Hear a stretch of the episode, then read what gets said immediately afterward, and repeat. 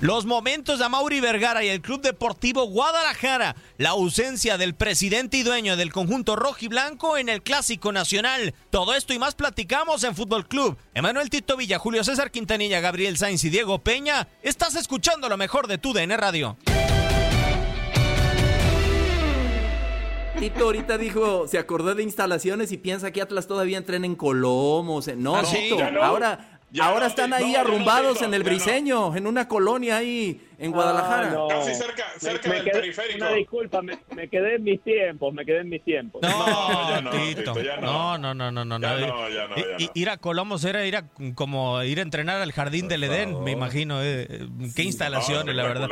A ver. Llegaba a desayunar uno a la terraza y, antes, caramba. Y yo me pregunto, Tito, en Colomos o en el 3 de marzo, ¿en Colomos tenías a los ciento veintitantos socios sentados viéndote entrenar todos los días o no?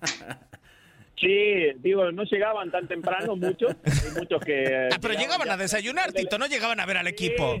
No, llegaban ahí, pero sí, no, son unas instalaciones hermosas. La, verdad, los campos de entrenamiento siempre en, muy buen estado y aparte la atmósfera ¿no? que, que, se, se, percibe con lo lindo que son las instalaciones, la verdad mi respeto. Qué, qué pena, y digo, lo digo con sinceridad, me acabo de enterar de que hace, de que no sé cuánto hace que no entrenen, pero eran unas instalaciones hermosas, de lo más lindo que tenía Atlas, ¿no? Sí, yo cuando, te preguntaba... Cuando quieras ir a las nuevas instalaciones, perdón Diego, de, de Atlas, mitito, que, que te des una vuelta por Guadalajara, te vienes en Jeep, para que alcance a entrar ahí más o menos a la colonia. Sí, de acuerdo. Y después tienes que bajar a Rapel. Yo, les preguntaba lo de los ciento veintitantos socios y los eh, si te habían estado viendo, Tito, por lo del tema de Mauri Vergara, ¿no? Que acaba de sacar en redes sociales ante la distorsión de información sobre el lugar donde vi el clásico, la familia para mí es un pilar, es un valor esencial en mi vida. Y en Chivas, el domingo acompañé a mi primo hermano en su enlace matrimonial sin perderle ni un instante del partido y operando a distancia. Escribí el mandamás del Club Deportivo Guadalajara. No me alcoholicé, me retiré en una hora prudente. Los valores, el ejemplo y la congruencia son y seguirán siendo ejes de mi gestión siempre. Yo la verdad le aplaudo el tema familiar porque hay varios futbolistas, Tito, que les falta saber del tema familiar sobre todo, ¿no? De proyectar esos valores que por lo menos Mauri Vergara está hablando de esta ocasión porque muchos lo están matando de que no estuvo en el partido. O sea, yo no creo que a Mauri se hubiera bajado a, a cambiar algo en la cancha. Si acaso, lo único que hubiera cambiado era como su padre, y lo digo con todo respeto, en paz descanse Jorge Vergara, hubiera tomado una decisión visceral. Tal vez sí, Diego. Acá hay podemos eh, tener varias formas de, ver esta situación, ¿no? Yo me quedo con que el tipo es un, es un tipo que siempre da la cara. A mí me gusta eso personalmente de, de Amauri, ¿no? El tipo da la cara. Eh, si hay incluso rumores de algo que el tipo no tiene nada que ver, igual lo sale a aclarar. Eh, digo, porque el tema es este, cuando muchas veces dan la cara decimos, sí, bueno, le buscamos el pero, pero cuando, cuando no dan la cara los reventamos, ¿cómo nadie sale a dar la cara y bla, bla, bla, bla, bla, bla? Entonces, ahora que, que a Mauri sale con su tema y bueno, después también este, entre paréntesis o a un costado o paralelamente lo de Peláez y Bucetich, pero eh, eh, a mí personalmente me gusta, a lo mejor tenía un compromiso, eh, digo, si, si están hablando acá de, eh, de, un enlace matrimonial, algo familiar, a lo mejor era, imposible. era la boda de su primo, Tito. Por eso, pues entonces, primo, modo, Ni modo que el, que el tipo no esté y, teniendo esos valores. Digo, yo los respeto, a mí personalmente, eh, eh, ¿qué, ¿qué, iba a hacer que a Mauri esté en la cancha? ¿Que, que el equipo gane, que juegue mejor? O sea, no nada, cambiaba nada. nada. Entonces, claro. entonces yo, yo le aplaudo eso a Mauri, que el tipo da la cara y explica y no tendría por qué realmente explicar. No tendría por qué, correcto, correcto. A ver, yo el que no escucho tan, yo el que no escucho tan convencido soy a ti, Juliao, ¿por qué no? Sí, yo no estoy de acuerdo. Hay momentos para todo. O sea que usted este considera a estas chivas dependientes de su dueño en la tribuna? Ay, no, permíteme, nada más me explico. Eh, eh, ¿Quién es el dueño del equipo? ¿A Mauri. Peláez o a Mauri A Ah, bueno, ¿Y, cuál es el momento del equipo ahorita, Diego? ¿Es como para dejar a tu equipo en un clásico nacional cuando la afición regresa a la tribuna, cuando el equipo no está teniendo buenos resultados, hay momentos para todo. O sea, las invitaciones de una boda. No, pero las Gabo, ¿a poco no has nunca sido una boda, a una boda? Te llegan, bueno, quién sabe, Gabo, hay algunos que se casan dos o tres, ¿eh? Te llega la invitación, te llega la invitación, Gabo, una semana antes. No, hombre, la invitación te llega un mes antes. Yo le digo a mi primo, oye, primo, por favor, El clásico nacional te está. Te cuento. Sábado, cambia de un día, hombre. Te cuento quién es su no primo, digo, importa para que quién sea su primo. O sea, Trabaja como productor en Chivas TV. O sea, imagínate tú si no, No, sabes. bueno, trabajan, no, ju- pues, trabajan juntos, Julio, trabajan juntos.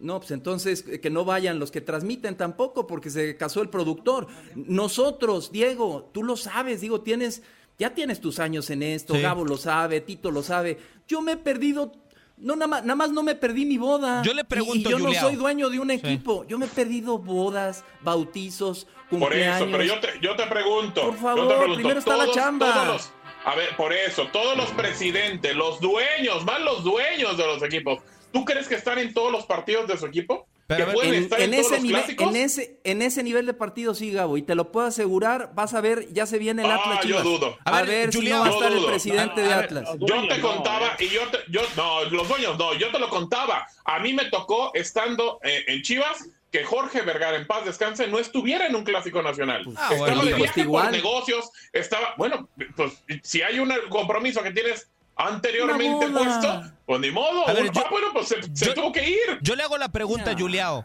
¿Cuál es Dígame, la señor. labor de Amauri como propietario en el Club Deportivo Guadalajara? Lo más importante es ser ejemplo. Es ser ejemplo ante una eh, bola de irresponsables que no, no, no adquieren la responsabilidad, no, no. O sea, no han necesitan a Guadalajara. Sopesado, pues parece que sí, Diego. Sí, y pero ese no es problema de Amauri. confirmar. A, Amauri pagó. Correcto. A, Amauri Correcto. pagó, No, Tito, 50 no. millones de dólares para buscar tipos que le resolvieran las cosas en la cancha. De o sea, acuerdo. para mí la empresa Mazana es la que funciona según el rol y Amauri por eso tiene de presidente deportivo a Ricardo. Exacto, Sí, que es el sí. que le rinde cuentas. Así es, y, y para mí es uno de los tipos más capaces que me ha tocado ver en, en- en ese rubro, lo digo con, con mucha sinceridad. Que no se estén dando las cosas, bueno, ya será otro tema. Eh, antes me, me- me cargaban fuera del micrófono, me decían que yo defiendo a Bucetich. Digo, lo defiendo porque lo conozco, Pues sí, porque cierto. trabajé con Pues él. no te creas, Tito. por supuesto, que no esté pasando un buen momento el equipo, también lo, lo por supuesto que lo acepto. Eh, que no le ha No, pues, ¿y cómo lo tapas? la forma.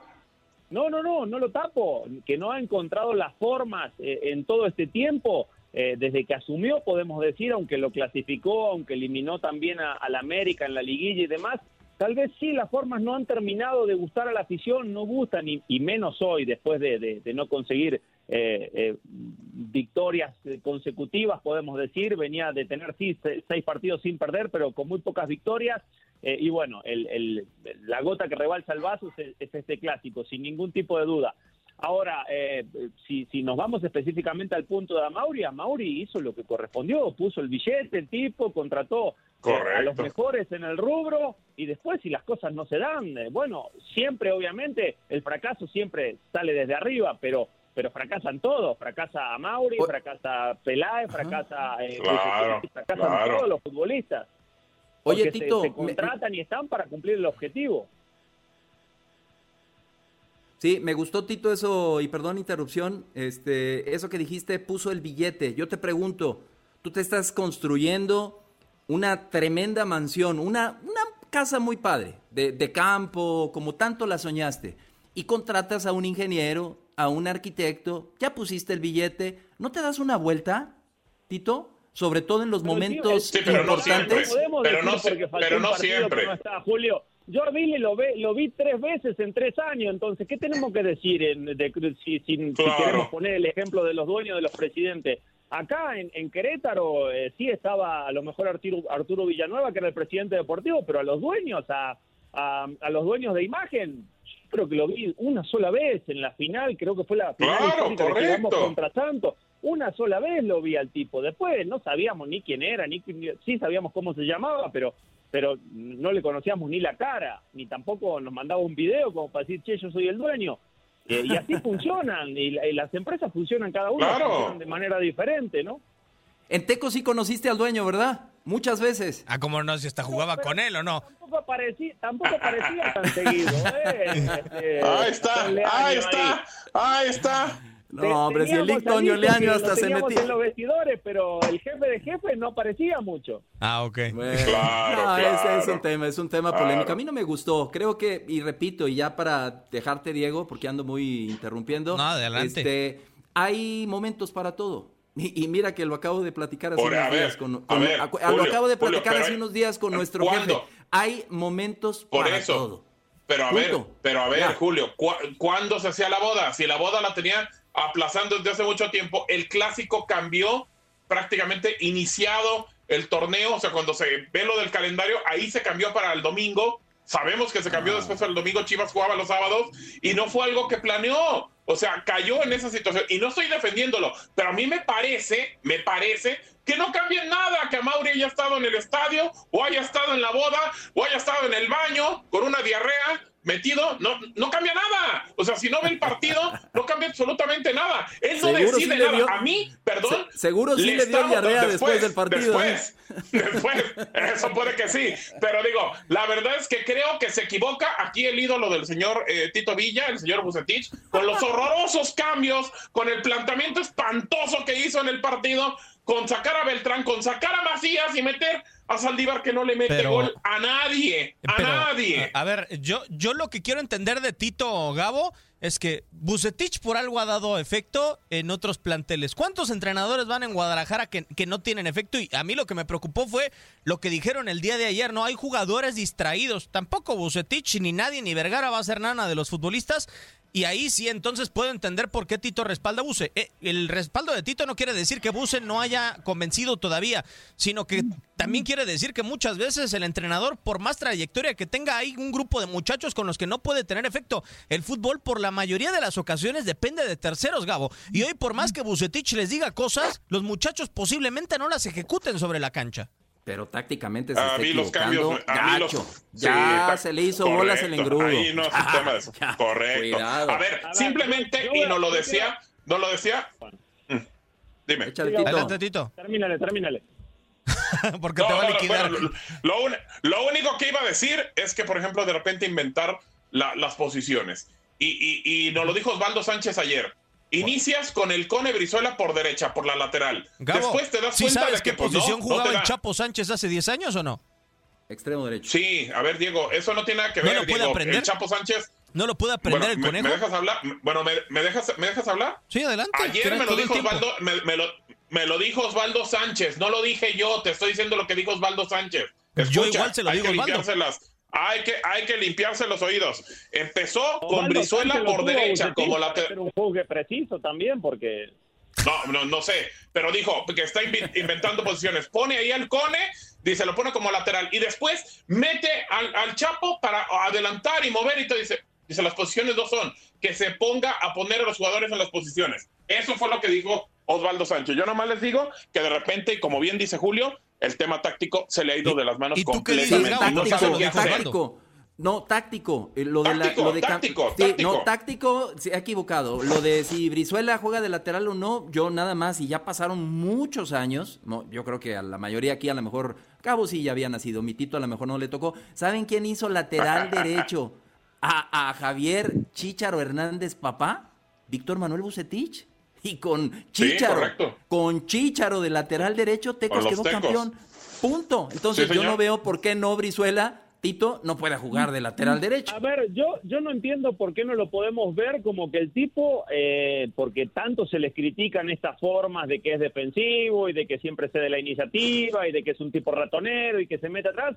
El día que el tipo mete a un extremo de lateral como para ir a buscarte, como para ir a para, para poblar, por ejemplo, en este caso el lado derecho, ya sea con Vega o con Antuna cuando cambiaban y apostar a hacer el 2 contra 1 con Brizuela, no, ahora decimos, ¿por qué lo pone a Brizuela de lateral si no es lateral? De acuerdo, o sea, de acuerdo. Eh, o sea, suceda lo que suceda, a fin de cuentas, si el resultado es negativo, la crítica. Si el resultado hubiera sido a favor y, hubiera sido una aluvión entre Brizuela y Vega o Brizuela y Antuna por el lado derecho, hoy estaría con el diario del lunes muy fácil opinar. Yo lo vi así, cuando vi la alineación dije, bueno, hoy el Buse quiere demostrar que el equipo va a ir para adelante. Obviamente, después en el terreno de juego el tema fue otro y América fue muy superior de inicio a fin.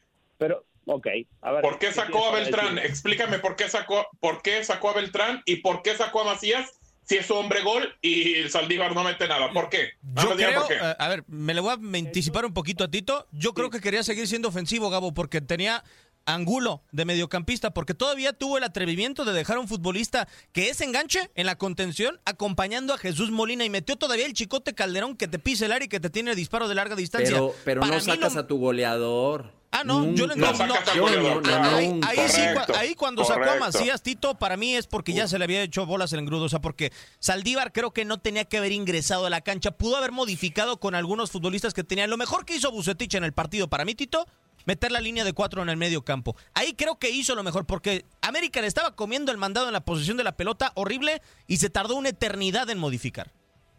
Estoy totalmente de acuerdo con todo lo que dicen. No tengo nada para decir. Y, veo lo mismo que, o vi, mejor dicho, lo mismo que vieron ustedes. Yo tampoco lo hubiera sacado a Macías. Sobre todo por el momento que atraviesa y, porque también no ha sido garantía de gol en ninguno de los equipos que ha estado.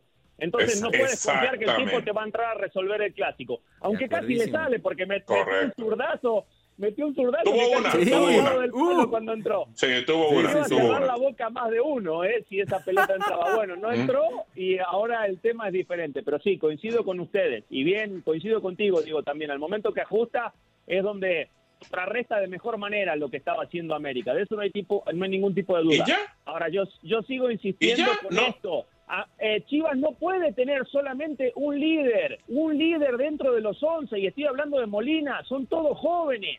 Un tipo no puede comandar a todos los que juegan arriba, a todos los que juegan abajo, al mismo portero. es un equipo deficiente en liderazgo. Bucetich es un tipo que por lo general se apoya mucho en sus líderes para hacer crecer, eh, para, para bajar sus lineamientos, sus formas, con base en los líderes. Y hoy este Chivas no tiene líderes, son todos jovencitos con mucho más con muchas condiciones. Eh, con, mucho no basta, pero, no basta. Pero necesitan estar comandados dentro de la cancha. Bucetich no se puede meter a jugar. De acuerdo. De acuerdo. Hasta el presidente de Chavo, que prefirió irse a una boda que ir al oh, partido. Bueno. Escucha lo mejor de nuestra programación en lo mejor de tu DN Radio.